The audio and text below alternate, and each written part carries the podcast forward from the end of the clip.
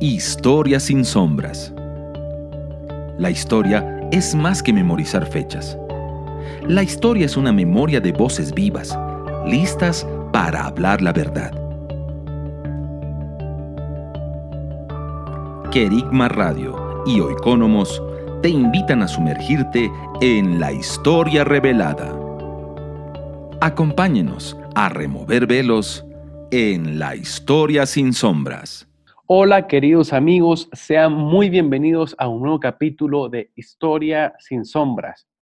A través de Querigma Radio estamos llevando a cabo este programa que sin lugar a duda sabemos que está siendo de bendición para muchos de los amigos que nos están eh, contactando y también se están conectando con nosotros desde diversos puntos de América Latina. Y ese es nuestro anhelo y nuestro deseo, poder servirles, poder entregar este material con el propósito de que sea de edificación y que al mismo tiempo pueda entregarte perspectivas de la historia, pueda entregarte una visión panorámica de diferentes episodios, personajes y sucesos que han transcurrido en la historia. Como bien lo señala eh, el inicio de este programa, la historia no es solamente fecha, la historia es una memoria viva que eh, se esfuerza por permanentemente eh, llevarnos hacia las verdades. y en este sentido, y la verdad que es Cristo, ¿cierto? En este sentido, eh, queremos ahondar en un tema que va a ser muy relevante y que hoy día tiene, yo diría, mucha, mucha polémica. Eh, vamos hoy día a, introducirnos paulatinamente a hablar acerca del antisemitismo. ¿sí? Es un, un tema, como yo les decía, que de pronto genera tensiones y diversas posiciones al respecto. Pero queremos abordarlo desde una mirada histórica, desde una mirada profética y escritural, el cómo eh, se ha visto al pueblo judío, ¿sí? en muchas ocasiones eh, a través de la historia y en este sentido, a cómo se ha tomado a veces de forma peyorativa eh, a este pueblo que fue un pueblo ah, por así decirlo, matriz fundacional, desde el cual Dios comenzó a escribir una historia para el resto de las naciones. Esa es nuestra convicción de que Dios desde Israel comenzó a bendecir a las diferentes tribus, pueblos, eh, naciones que están hoy día eh, en todos los puntos de la tierra. Quiero saludar a quien me acompaña esta noche, esta tarde, esta mañana, depende de cuando usted esté escuchándonos, eh, pero sin embargo, eh, una compañía permanente que, va a estar eh, a través de Kerigma Radio y a través de las diferentes plataformas, ¿cierto? Por redes sociales y otros más donde ustedes pueden conectarse con nosotros. Les decía que quiero saludar a mi amigo Ángelo Palomino, quien desde Santiago de Chile también nos acompaña en este minuto. Ángelo, bienvenido a Historia sin Sombras. Muchas gracias, Javier. Un verdadero gusto volver a estar en este programa y, por supuesto, siempre poder estar compartiendo con nuestros auditores porque sabemos que, como bien tú lo señalabas al, iniciar, eh, sin duda que estas temáticas que vamos abordando semana a semana eh, van trayendo mucha luz, mucha revelación, mucho entendimiento de temas históricos, pero que de alguna manera también no se quedan en el pasado, como tú decías, sino que van a, ser eh, influyentes respecto de lo que vivimos el día de hoy. Así que realmente un agrado estar acá compartiendo a través de Kerigma Radio. Así es, así es. Realmente también eh, una bendición y un agrado poder conversar de estos diferentes temas. Eh, bien, entrando en materia y, quizás de forma ilustrativa, quizás también a muchos nos tocó leer o, ver cuando recién estábamos eh, dando nuestros primeros eh, pasos en, la educación básica o incluso eh, por, afición, el leer un, clásico que se llama El diario de Ana Frank, escrito por, por esta niña nacida en 1929, una familia de clase media alemana, que se desarrolla principalmente en los Países Bajos, en Holanda, y eh, en medio de, ese escenario, eh, ella le va a tocar vivir y ver desde ese prisma infantil eh, una situación dramática como es la que involucró la Primera y más tarde la Segunda Guerra Mundial. Ana escribía en 1942 en su diario, el 20 de junio de 1942, decía, después de mayo de 1940, los buenos tiempos quedaron definitivamente atrás. Primero la guerra, luego la capitulación, la invasión alemana, y así comenzaron las desgracias para nosotros los judíos. Eso decía Ana en su, en su diario el 20 de junio de 1942. Eh, tras un rápido deterioro de eh, la situación global, los Frank se escondieron en una casa secreta en el edificio donde Otto, padre de Ana, tenía su empresa junto a otros socios. La familia pasó algo más de dos años encerrada. Vivieron más de dos años, imagínense, en medio de una crisis guerra ahí. Y en ese tiempo, la joven Ana decide escribir este diario que refleja sus vivencias, pensamientos, su crecimiento personal, pero al mismo tiempo va dejando constancia de su vida, pero además de todo lo que estaba pasando cuando las SS truncaron eh, el futuro de su propia familia y encontraron además el escondite de la llamada Casa de Atrás en 1944. Ana Frank fue enviada primero a Auschwitz-Birkenau y más tarde a Bergen-Belsen, campos de concentración alemán, el que tanto ella como su hermana mayor murieron por tifus a principios de 1945, es decir, ya a poquitos de que terminara la guerra, Ana Frank muere junto a su hermana. Su padre fue el único superviviente, organizó las notas, los textos de su hija y cumplió su deseo en 1947 cuando fue publicada una tirada de 3.000 ejemplares y se convirtió en un éxito internacional. El diario de Ana, Franks, Ana Frank perdón, ha sido traducido a más de 70 idiomas es uno de los libros más leídos del siglo XX y ha sido adaptado al teatro, al cine, convirtiendo a Ana Frank en un símbolo de lo que supuso para cientos de miles de personas el antisemitismo y la persecución nazi. Por supuesto, les recomendamos a nuestros amigos que nos escuchan acá en Historias sin Sombras a que puedan eh, leer este clásico, este diario bastante interesante de eh, la niña Ana Frank, quien escribe en su diario El horror y el antisemitismo que le tocó enfrentar eh, dramáticamente contra eh, los nazis de su época y que terminó incluso ella perdiendo la vida en un campo de concentración. Pues bien, de esta forma nos aproximamos a un tema que, como les decía también en un inicio, es bastante interesante porque genera múltiples opiniones al respecto, pero nos deja una pregunta y, querido, he querido partir con, esta, pregunta también, querido Ángelo. Ah, ¿De dónde nace la persecución contra los judíos? Y, en relación a, esto que recién leíamos, ¿cierto? A, Ana Frank y, a cómo en su propia vida ella le tocó experimentar eh, lo más dramático que vivió quizás también la historia del siglo XX eh, global que fue el holocausto, ¿de dónde nace este odio en contra de, los judíos, del pueblo de Israel? Eh, ¿Y cómo también podríamos definir desde ahí el antisemitismo? Querido Ángelo, si puedes introducirnos en ese tema. Sí, sí, sí. Eh, bueno, el antisemitismo se define desde el, el, diccionario de la Real Academia Española como una clara hostilidad eh, y también la presencia de prejuicios hacia los judíos, su cultura y su influencia. Pero en general la palabra antisemitismo eh, quiere denotar, ¿no es cierto?, esta presencia de prejuicio y de odio directamente hacia el, pueblo judío, donde, eh, como tú, tú ya lo señalabas en algún sentido y lo puedes introducir a través de la historia de Ana Frank, el holocausto, ¿no es cierto?, y toda la persecución del régimen nazi hacia el pueblo judío es justamente el ejemplo de antisemitismo más extremo de la historia. Ese es probablemente el momento donde uno puede ver eh, esta situación, el antisemitismo, de una manera más clara, más palpable, donde eh, evidentemente en este, en este momento histórico se asesinaron literalmente a millones de personas y particularmente a, a los judíos simplemente por ser tales, simplemente por ser judíos.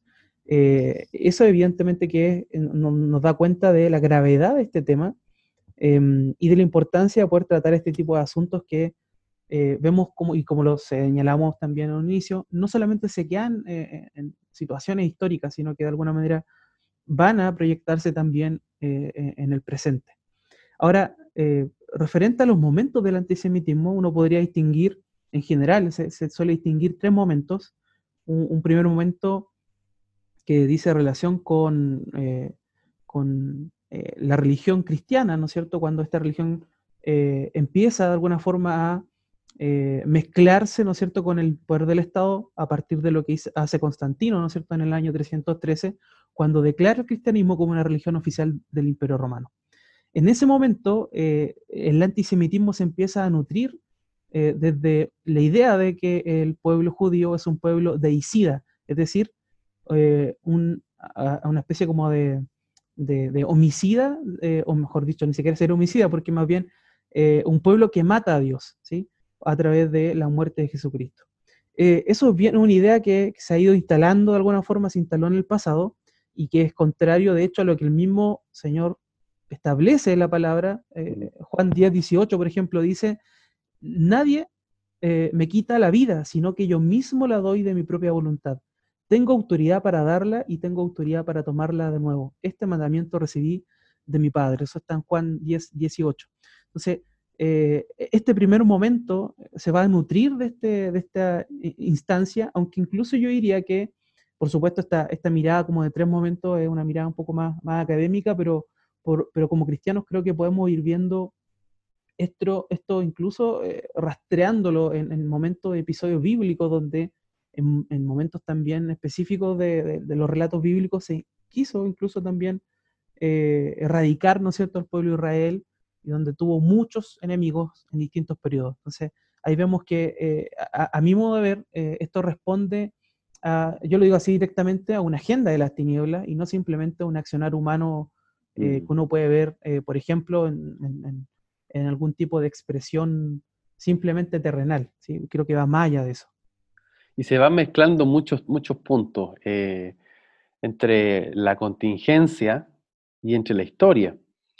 Ah, porque en, este momento se encuentra en análisis una posible anexión, por ejemplo, del territorio de Cisjordania eh, que hoy día está en una jurisprudencia eh, palestina, eh, aun cuando todavía no existe ningún movimiento ni se ha llevado a cabo una acción que involucre una posible anexión, han aparecido reacciones muy polémicas, ¿cierto? Desde intelectuales, políticos, artistas, etcétera, que han tomado una posición en donde se mezcla Ah, las visiones del Estado de Israel, las visiones, por así decirlo, sionistas y también incluso antisemitas. Eh, ¿Cómo podríamos diferenciar, querido Ángelo, estas diferentes líneas? una cosa es el antisemitismo y otra son las posiciones del Estado de Israel. Si pudiese quizás matizar esos aspectos que pueden ser distintos.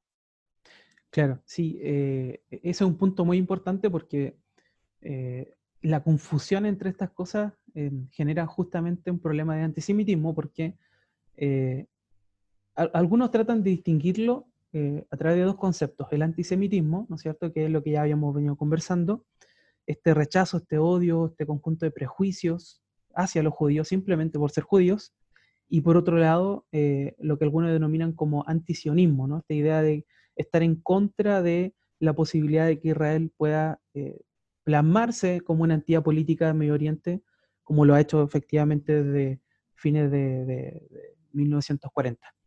Ahora, eh, creo que ahí hay una disyuntiva y, hay un punto que, es importante eh, poder diferenciar, porque eh, una cosa es tener un, odio hacia una comunidad específica de personas, que en este caso son los judíos, pero otra cosa es distinta poder disentir de políticas específicas de un Estado, ¿no? Y eso me parece que eh, queda como muy a criterio, ¿no es cierto?, de libertad de conciencia de las personas. Y creo que eso no es criticable en una primera instancia. Pero distinto es cuando esto se mezcla de alguna forma o se camufla, ¿no es cierto?, eh, para finalmente poder esconder un antisemitismo. O sea, como tú decías, hay muchas personas, líderes eh, políticos, intelectuales, eh, que desde una posición, entre comillas, crítica hacia el Estado de Israel, en realidad lo que hay detrás de eso es un antisemitismo. Y ahí donde yo creo que hay un problema donde uno tiene que saber distinguir ambas cosas. La crítica hacia el Estado de Israel y las políticas que pueda tener, y por otro lado, eh, esta suerte de prejuicio y conjunto de rechazo tan, tan fuerte hacia el pueblo Israel simplemente por, por, por simplemente por ser un, pueblo específico.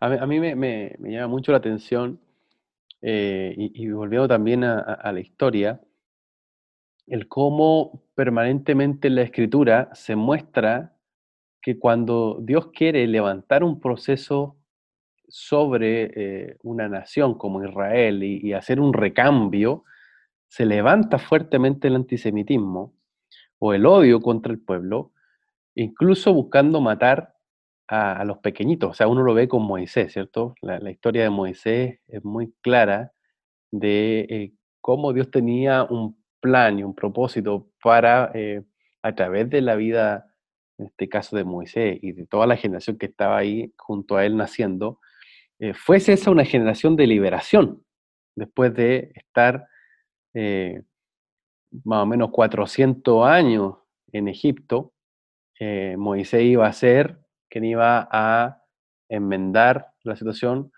con los que iban a estar en su generación, pero sin embargo se da una persecución en la cual este odio contra Israel, este, por así decirlo, esta influencia porque, así fue, una influencia eh, de las tinieblas, eh, fue a, por, las, por los niños, a por las generaciones.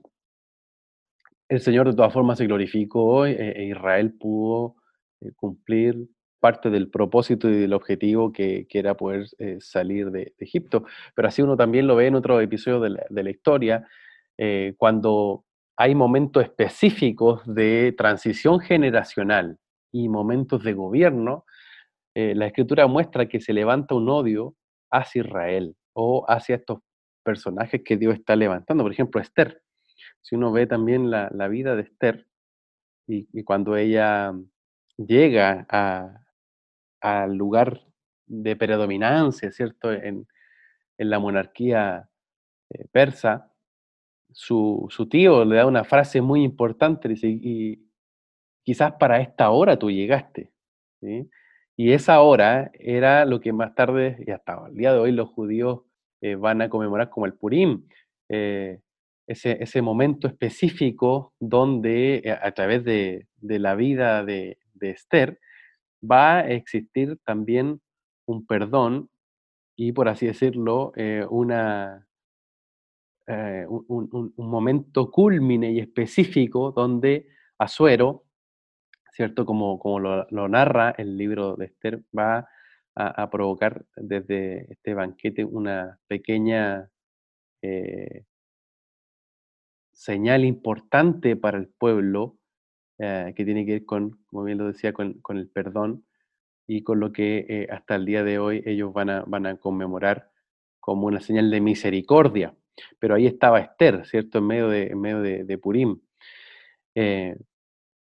Y esto, esto se va a acentuar, eh, como también Angelo lo, señalaba, a partir de lo que va a significar también eh, la historia greco-romana, o la historia que se va a dar en Grecia y en, eh, en Roma, contra los judíos. De hecho, es posible mostrar alguna, históricamente, alguna animosidad hacia los judíos en, algunas fuentes que se, entregan durante los siglos III antes de Cristo, el siglo II antes de Cristo, donde durante el auge de, estas civilizaciones greco-romanas, eh, en un mundo de cultura y de religiones politeístas, es decir, de muchos dioses, acuérdense que los griegos y los romanos tenían panteón de dioses, tenían diferentes divinidades, Artemisa, eh, Diana, Baco, etcétera, en el caso de, los romanos, y también en el caso de los griegos, Atenas, eh, Saturno, etcétera, diferentes entidades que iban a estar en su panteón. Bueno, eso, eso chocaba con la cosmovisión judía. Y principalmente por el monoteísmo que existía con, los judíos. Entonces, durante un periodo de hegemonía helénica, ¿cierto? De, los eh, Ptolomeos y, los Seleucidas, en este, en este periodo entre el, siglo III antes de Cristo y el siglo II después de Cristo, donde hay un predominio de Grecia y de Roma, se va a multiplicar en este sentido en la hostilidad y la odiosidad en contra, en contra de los judíos. Y, se da principalmente por este choque entre una cultura hedonista y pagana que existía con eh, los, eh, pueblos griegos y, romanos. Y, por ejemplo, le chocaba mucho que, el concepto de descanso de, de, los hebreos, del Shabbat, o la dieta alimentaria, la idea de compensación del esfuerzo, una ética y un sentimiento de pertenencia comunitaria, la obligación de no adorar imágenes ni objetos, es decir, todos estos elementos iban a hacer que paulatinamente eh, se provocaran eh, hostilidades entre los diferentes residentes que estaban en territorio de, Judea. Eh, eso va a explotar con mayor fuerza, y eso también lo narra Flavio Josefo, como en diferentes ciudades como Damasco o, Alejandría eh, va, a ir creciendo este odio contra los judíos, y ya con eh, Antíoco IV, Antíoco IV Epifanes en el año 167 a.C., se va a hacer directamente un edicto, este año 167 a.C., para eh, quebrantar de alguna forma las leyes judías y eh, él promueve, en este caso Antíoco, promueve el, ir contra estas normas, estas normas de fe o, religiosas que se disponían en el territorio de Judea, y obviamente esto va a provocar lo que más tarde va a ser conocida como la rebelión de los macabeos, ¿sí? la rebelión de los jasmoneos o macabeos que con el, éxito logran el establecimiento de un reino independiente por, por, un periodo muy breve, pero sin embargo es, un, es una victoria en contra de la cultura helénica, eh, por lo que significó de alguna forma esta imposición que se da con un fuerte odio contra los judíos, para qué decirlo con el arribo del imperio romano, con la doctrina de la Pax Romana, y ahí llegamos a lo que tú señalabas, Ángelo, a esta síntesis o mezclas que va a ser más tarde Constantino. Estás en sintonía de Querigma Radio extendiendo el mensaje del reino de Dios a todas las naciones de la tierra. ¿Vives en Santiago de Chile y no tienes dónde congregarte? Te invitamos a que nos contactes en nuestro sitio web www.ciudadeluz.cl. Te esperamos, esperamos, esperamos. Querigma Radio, enseñando principios que ayuden a la iglesia a vivir en el Espíritu. De manera práctica, real y completa. Querigma Radio. Te invitamos a suscribirte a nuestro canal de YouTube. Búscanos como CCA Ciudad de Luz. Ahora seguimos con tu programa, Historia sin sombras.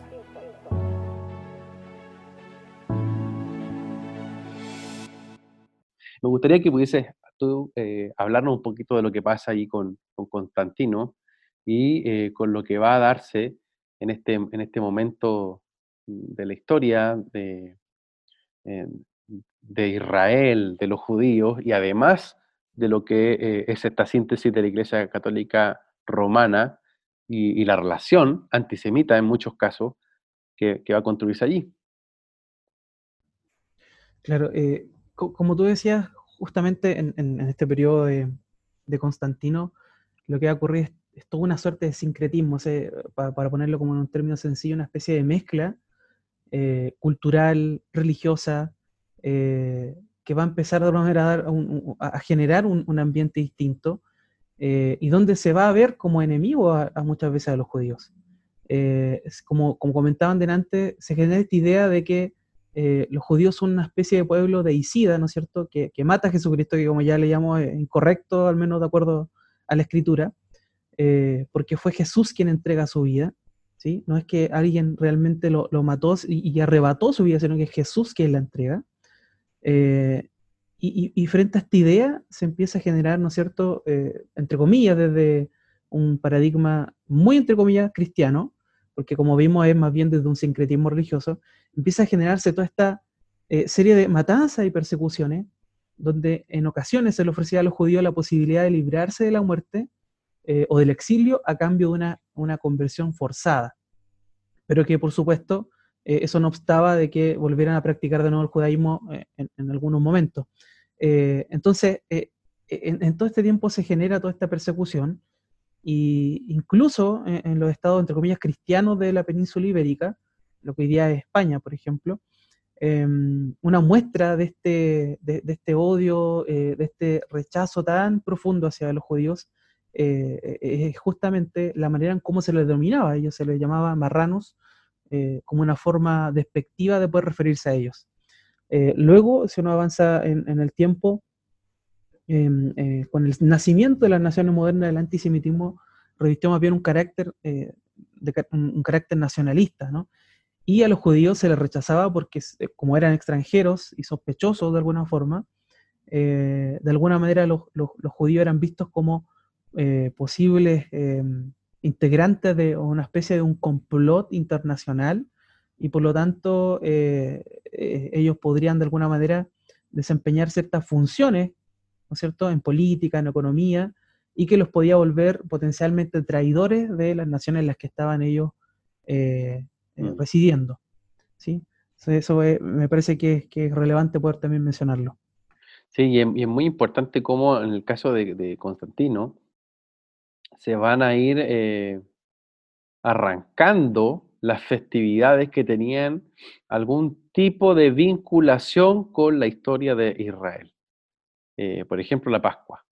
La Pascua eh, va a ser celebrada por la, iglesia primitiva, es decir, por la iglesia del, siglo I, la primera y la segunda generación de, de, la iglesia que está presente en este caso el mundo antiguo, va a celebrar la Pascua, pero sin embargo se van a dar diversos intentos en la historia para erradicar la fiesta.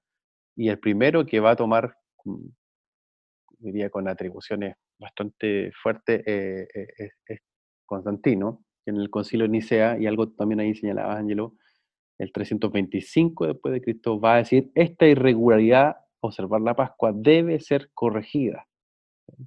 Entonces, se mezclan muchas cosas, y, él, eh, según Eusebio, en, la vida de Constantino, quien escribe o quien es biógrafo de Constantino, Dice lo siguiente, dice, parecía indigno que en la celebración de una fiesta tan solemne siguiéramos la práctica de los judíos, quienes mancharon impíamente sus manos con un enorme pecado y en consecuencia padecen con justa razón la ceguera del alma. Ese era, ese era el, tipo de comentario con el cual Constantino comienza no solamente a cambiar el, calendario, o, más que el calendario, a cambiar una celebración tan importante, eh, sino que eh, comienza también a perseguir a los judíos. Hay una persecución contra eh, los judíos directamente que se va a, dar con Constantino y se va a reemplazar, por ejemplo, la Pascua por el culto a Cibeles, a, a, perdón, a Atis, Cibeles y Atis, que van a ser las entidades celebradas en la famosa Semana Santa, que era una semana de, bueno, de, como se dice en, en, ah, la tradición histórica, eh, de barraganería, es decir, de fiestas, emborrachamientos y orgías que van a estar dándose en esa Semana Santa. Es decir, hay una, hay una mezcla bastante fuerte, pero además de esa mezcla, eh, va a haber una persecución contra eh, los judíos y eso va a ir creciendo durante la edad medieval, para qué decir con la Inquisición, ¿cierto? Con la Inquisición eh, se busca no solo eliminar la, entre comillas, herejía de la Pascua, sino que también miles de hombres, mujeres y niños fueron brutalmente asesinados porque se les consideraba bajo el término de los marranos.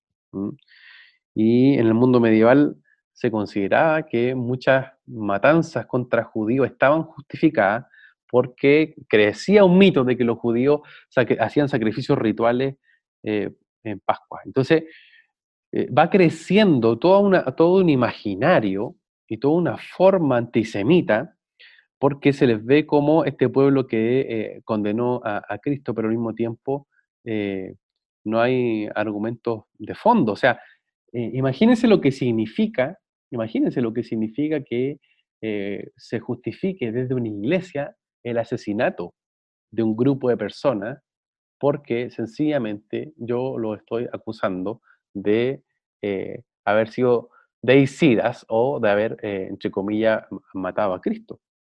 Eh, en, este punto, Ángelo,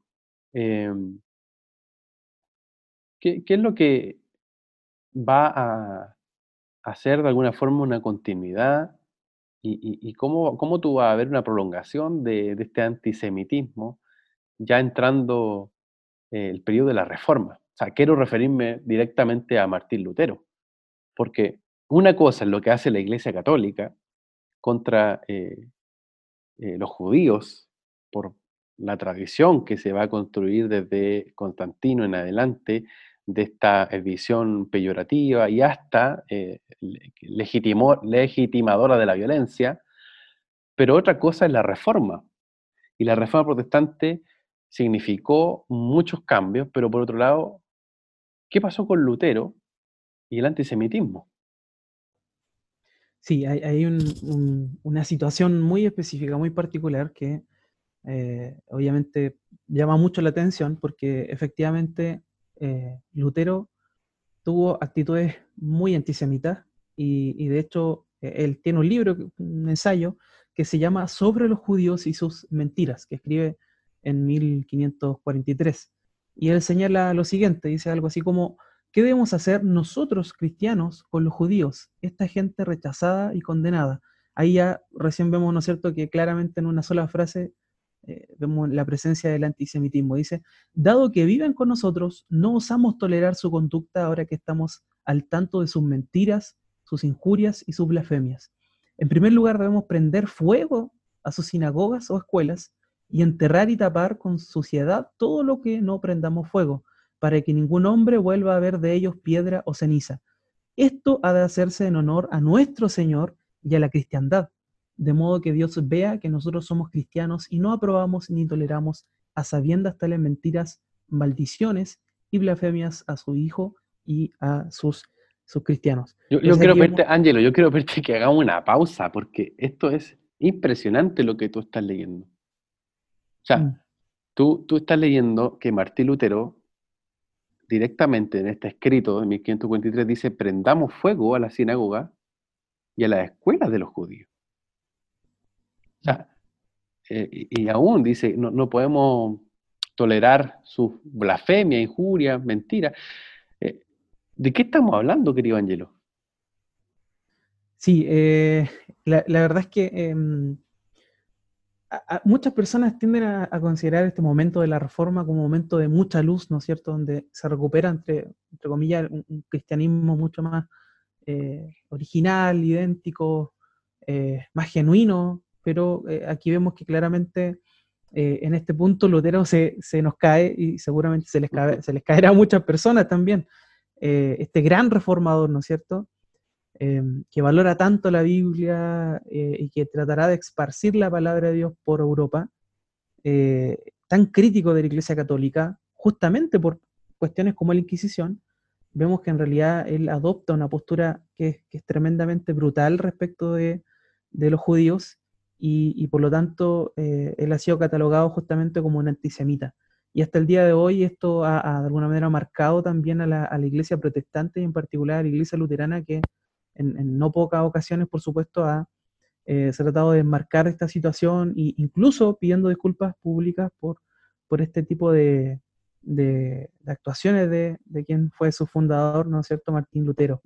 Entonces, eh, eh, es muy brutal lo que dice en su, en su ensayo este sobre los judíos y sus, sus mentiras. Él sigue hablando algunas otras cosas que están ahí, o sea, yo, yo quiero ahondar en este tema porque creo que hay a nuestros amigos que nos están escuchando por eh, Kerigma Radio, acá en Historias sin Sombras, decirles que el objetivo de este programa es que podamos eh, sumergirnos en una historia revelada, es decir, sumergirnos en capítulos de la historia donde hay muchas cosas que desconocemos. Y aquí hay un tema que quizás no se ha conocido del todo y como bien decía Angelo, hay muchas cosas de Lutero que son bastante rescatables y fueron muy importantes para el periodo que a él le tocó vivir, pero sin embargo hay otras que son eh, desconocidas como esta faceta que estamos viendo y que habla del antisemitismo. ¿Qué otras cosas seguía hablando en, esta, en este escrito que tú investigaste de, de, Martín Lutero que se llamaba Sobre los judíos y sus mentiras, escrito en 1543?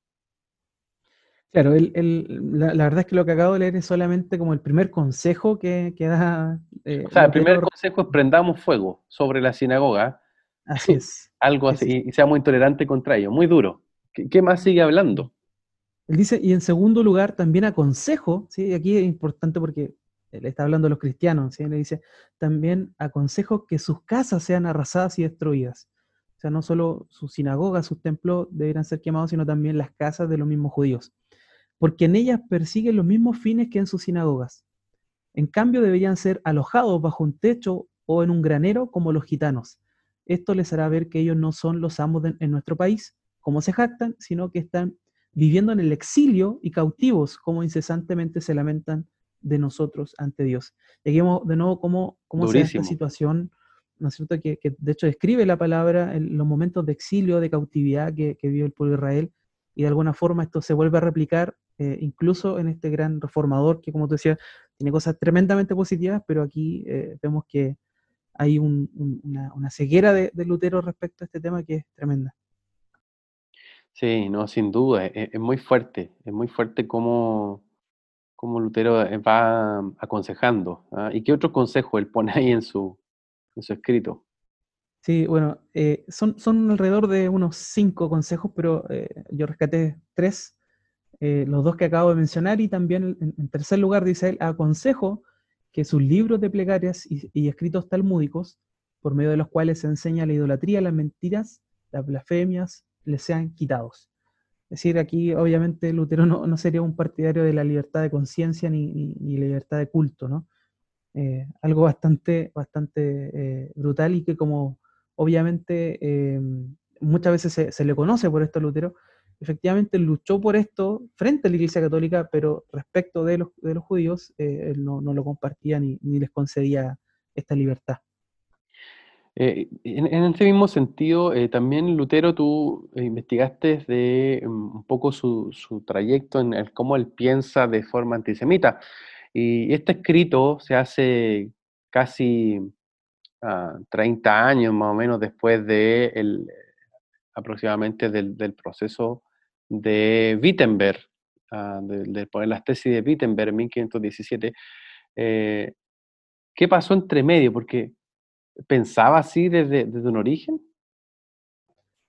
Claro, eh, es bien extraño porque debe haber ocurrido algo ah, para que él pudiera pensar de esa forma, porque de hecho hay un, ensayo de, anterior, ¿no es cierto?, a este texto, que es de 1523, eh, y que se titula El hecho de que Jesucristo nació judío. Y mm. eh, de hecho Lutero condena el trato inhumano a los judíos y exhorta a los cristianos a tratarlos con amabilidad. Entonces eso es bien extraño eh, cómo se da este cambio. Mm. Y él de hecho dice en, este texto, si los apóstoles que también eran judíos hubiesen hecho con nosotros, los gentiles, lo mismo que nosotros, gentiles, hemos hecho con los judíos, nunca habría habido un cristiano entre los gentiles. Cuando nos inclinamos a presumir de nuestra posición, entre paréntesis de cristianos, debemos recordar que no somos sino gentiles, mientras que los judíos son del mismo linaje de Cristo. Somos extranjeros y familia política, mientras que ellos son parientes de sangre, primos y hermanos de nuestro Señor. Por lo tanto, si se quiere presumir de carne y sangre, los judíos se encuentran en realidad más cerca de Cristo que nosotros. Si realmente queremos ayudarlos, debemos guiarlos en nuestro trato con ellos, no por la ley papal, sino por la ley del amor cristiano. Debemos recibirlos cordialmente y permitirles comerciar y trabajar con nosotros para que tengan la ocasión y la oportunidad de asociarse a nosotros, escuchar nuestra enseñanza cristiana y el testimonio de nuestra vida cristiana. Algunos de ellos se mostrarán duros de mollera y que, al fin de cuentas, tampoco nosotros mismos somos tan buenos cristianos. Entonces aquí vemos un Lutero muy distinto, ¿no es cierto?, en 1523, un Lutero que más bien lo que busca es convertir, ¿no es cierto?, por evangelizar a los judíos, pero eh, en base a eh, el amor cristiano, dice él, no en base a la ley, no en base a, la violencia, sino que en base a nuestro trato con ellos, ¿sí? a, tener un buen testimonio. Y de esa forma los judíos puedan escuchar, ¿no es cierto?, la enseñanza cristiana y puedan eh, convertirse a Cristo. Así que ahí hay un cambio evidentemente enorme desde 1523 cuando escribe esto a 1543 eh, cuando eh, escribe, ¿no es cierto?, 20 eh, años después, este otro texto sobre los judíos y sus mentiras que es directamente antisemita.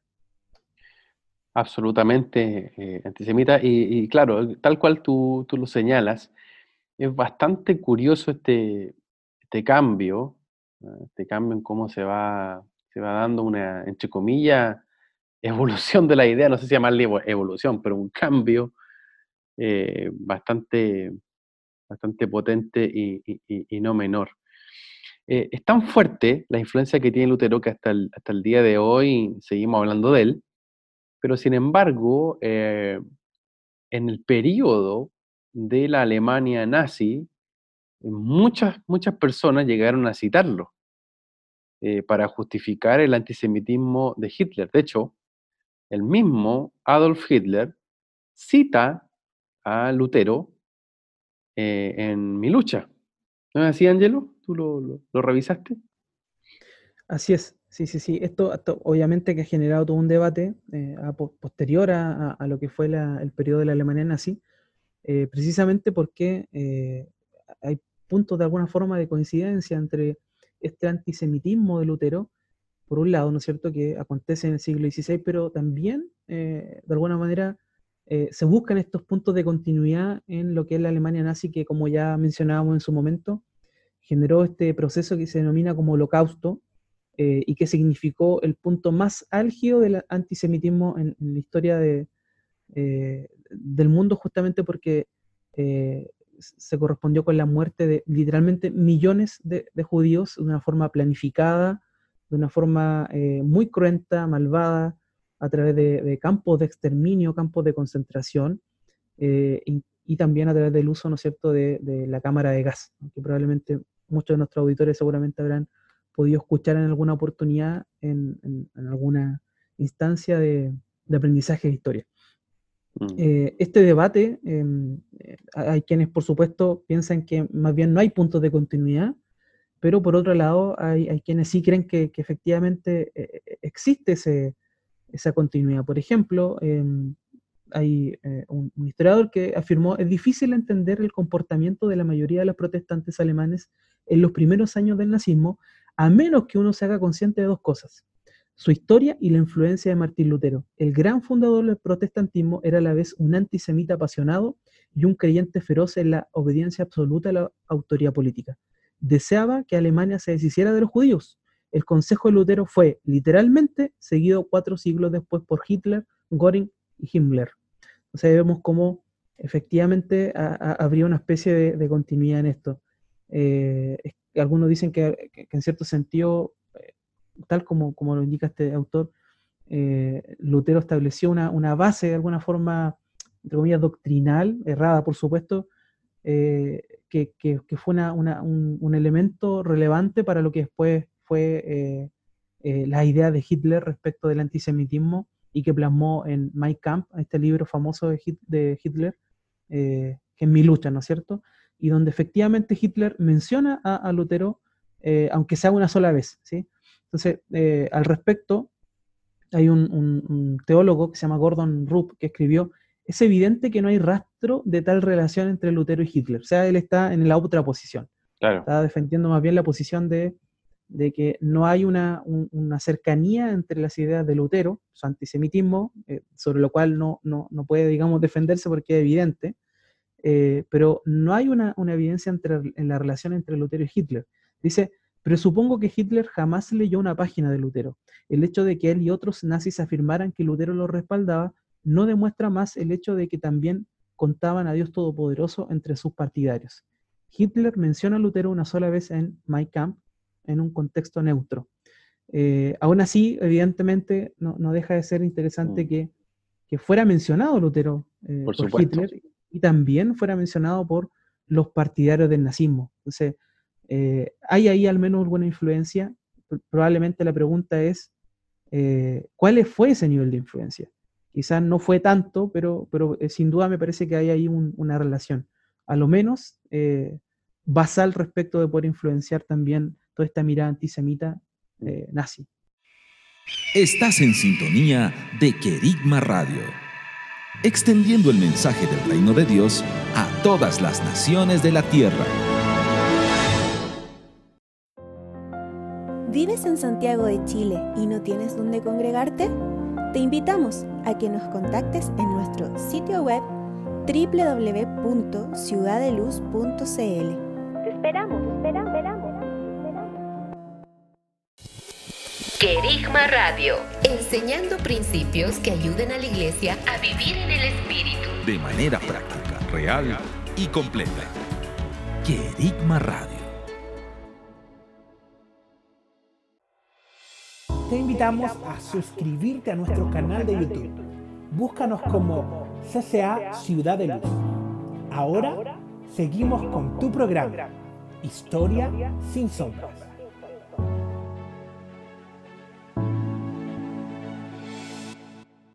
Nosotros creemos que las voces son un elemento con el cual se edifica y se construye muchas cosas. Eh, de alguna forma, eh, todo lo que ha sido creado ha sido creado por la voz, ¿cierto? Eh, sea la luz y la luz se manifiesta y se crea una consistencia. Por tanto, las voces lo que hacen es desatar eh, una consecución de eventos y por tanto crear también un medio ambiente. Y Lutero, siendo un reformador, también se equivocó y aquí creemos que hay un punto súper relevante de este programa, es que veamos cómo Lutero acá se equivocó.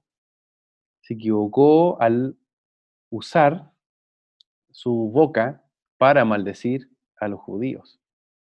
Eh, y cómo muchas veces eh, aún la autoridad que puede usar un hombre de Dios puede terminar afectando multigeneracionalmente a incluso una iglesia. O sea, imagínense que el mismo Hitler toma las palabras de Lutero y toma esas palabras para hacer una declaración y para mezclar también, como bien lo decía Angelo, las relaciones entre la iglesia evangélica alemana y el nazismo, que llegan, en muchos de ellos, llegan a declarar que la peor de las ocurrencias de corrosión de la civilización moderna era el judaísmo y que por tanto debían ser exterminados y lo justificaban con la Biblia, con la escritura. Entonces, estamos en un, en un punto muy, muy fuerte. O sea, la iglesia luterana, miembros del movimiento de, la, de cristianos alemanes, fueron un brazo racista del protestantismo, que usaron las palabras de Lutero, que usaron todo este perfil antisemita para eh, justificar la matanza de eh, niñas como Ana Frank, por ejemplo, en un inicio contábamos parte de su historia. Entonces, eh, la historia no se construye así porque sí, la historia tiene una consecución de eventos en la medida del uso de la autoridad en la que la iglesia también está en medio. El Señor le delega a la iglesia la potencialidad de poder gobernar sobre la tierra y de poder en este caso también ir de- definiendo muchos eh, procesos o cuestiones que están pasando alrededor, aun cuando el Señor es soberano. Entonces, eh, queremos hacer un alto para pedir perdón en nombre de la iglesia del Señor, pedir perdón por todo el antisemitismo que ha existido en la iglesia cristiana, por todo el antisemitismo que se disfrazó de santidad o que sencillamente se eh, disfrazó eh, de luteranismo eh, y se usaron muchas veces estas palabras para ir en contra de una simiente y también en contra de un pueblo y hasta justificar la matanza. Así es que en el nombre del Señor Jesús Yeshua, el Mesías, pedimos perdón como iglesia por todo el derramamiento de sangre en el cual hemos participado como iglesia al hacernos parte por medio de estas palabras o inclusive por aprobar o legitimar, asentando que se dieran crímenes contra los judíos. Y dentro de eso, contra muchas personas que con inocencia perdieron su vida y también su fe. Amigos queridos, estamos en Historias sin Sombras, este programa que te lleva a sumergirte entre la historia, la fe y diferentes temas. Ángelo, eh, ¿cuál es el estado del antisemitismo hoy? ¿Qué es lo que podríamos seguir hablando del antisemitismo moderno? Sí, em, como, como lo mencionábamos, efectivamente el antisemitismo no es simplemente un conjunto de hechos históricos, sino que es algo que también puede eh, denotarse incluso en, contemporáneamente. y esto puede adoptar muchas formas, eh, por ejemplo, eh, teorías de la conspiración, ¿no es cierto? Esta idea de que hay una suerte de conspiración judía en el sistema financiero global, en los medios de comunicación, es básicamente atribuirle un, un poder o suprapoder eh, casi, eh, casi divino a, los judíos eh, y también atribuirles como una, maldad intrínseca, ¿no? Em, esos son elementos que están muy presentes en, el antisemitismo moderno. hay ataques, por ejemplo, también en las sinagogas, eso también está presente el día de hoy, em, no solamente en lo que comentaba Lutero, sino que hasta el día de hoy eso sigue ocurriendo. Y por supuesto, eh, cuestiones como el abuso verbal o discursos de odio y también eh, lo que va aconteciendo en, los distintos medios de comunicación, donde se va mostrando esta animadversión y este odio hacia eh, la, comunidad judía. Em, la Alianza Internacional para el Recuerdo del Holocausto, ¿sí? una organización internacional, da algunos ejemplos contemporáneos de donde se observa el antisemitismo eh, en medios de comunicación, en las escuelas, en lugares de trabajo, eh, incluso en la esfera religiosa. Y algunos de estos ejemplos son pedir, eh, apoyar o justificar la, la, muerte o daños contra los judíos en nombre de una ideología radical o de una visión extremista de la religión. También el formular acusaciones falsas, deshumanizadas, perversas o estereotipadas sobre los judíos o sobre el poder de los judíos como colectivo. Por ejemplo, aunque no de forma exclusiva, el mito, ¿no es cierto?, que ya mencionaba que tiene que ver con la conspiración judía mundial o el control judío de los medios de comunicación, la economía, el gobierno u otras instituciones de la sociedad. También el acusar a los judíos como el pueblo responsable de un perjuicio real o imaginario cometido por una persona o grupo judío, incluso de los actos cometidos por personas que no sean judías. Eh, esto suele ocurrir y está en relación, por supuesto, obviamente, con lo que comentábamos un momento atrás de eh, lo que ocurre muchas veces con la actuación del Estado de Israel, ¿no es cierto? Y cómo eso es eh, quizá un error de, una política de Estado puede terminar repercutiendo em, en, una comunidad que es mucho más, mucho más extenso que simplemente una, un, Estado, ¿no? Y lo que un Estado puede hacer, o lo que un gobierno específico puede hacer. Otro ejemplo de cómo se ve el antisemitismo contemporáneamente es, por ejemplo, negar el hecho, el ámbito, los mecanismos o la intencionalidad del genocidio del pueblo judío en la Alemania Nacional Socialista y sus partidarios y cómplices durante la Segunda Guerra Mundial. O sea, básicamente negar el holocausto, una realidad que eh, es indesmentible justamente porque, como lo mencionábamos, significó la muerte de literalmente millones de, judíos. Eh, algunos piensan que eh, de tres de cada tres judíos que había en Europa, dos fueron eh, asesinados por este régimen nazi. Em, así que evidentemente eso da cuenta sin duda de un antisemitismo cuando esto se niega. Esos son algunos de los ejemplos donde contemporáneamente uno puede ver en acción este antisemitismo.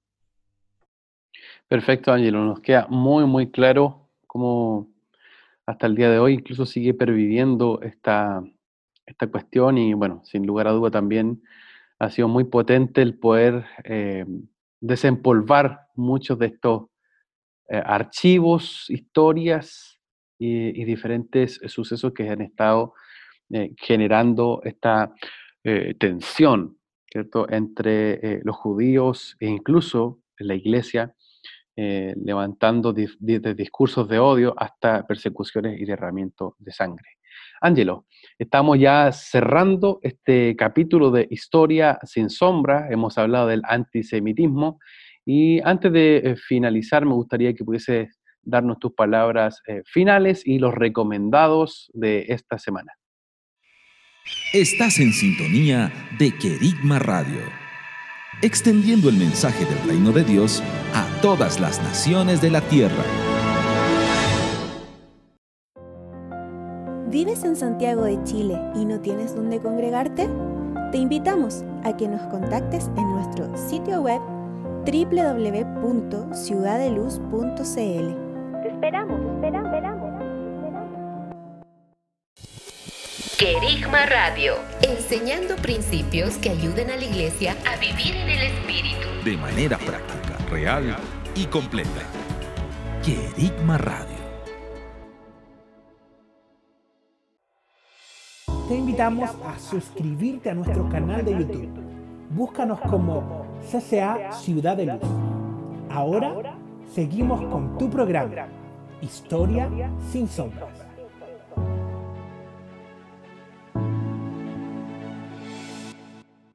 Sí, yo em, creo que sería interesante poder eh, quedarse con, estas palabras de este Lutero antes de su antisemitismo, que justamente eh, invita, ¿no es cierto?, a la comunidad cristiana de su época, pero que creo que también es extrapolable para hoy día, a poder vincularnos con, con, los judíos y como cristianos poder, a través de nuestro testimonio de fe y de la enseñanza de la Escritura, poder transmitirle a ese Cristo misericordioso, a ese Cristo vivo que resucitó entre los muertos.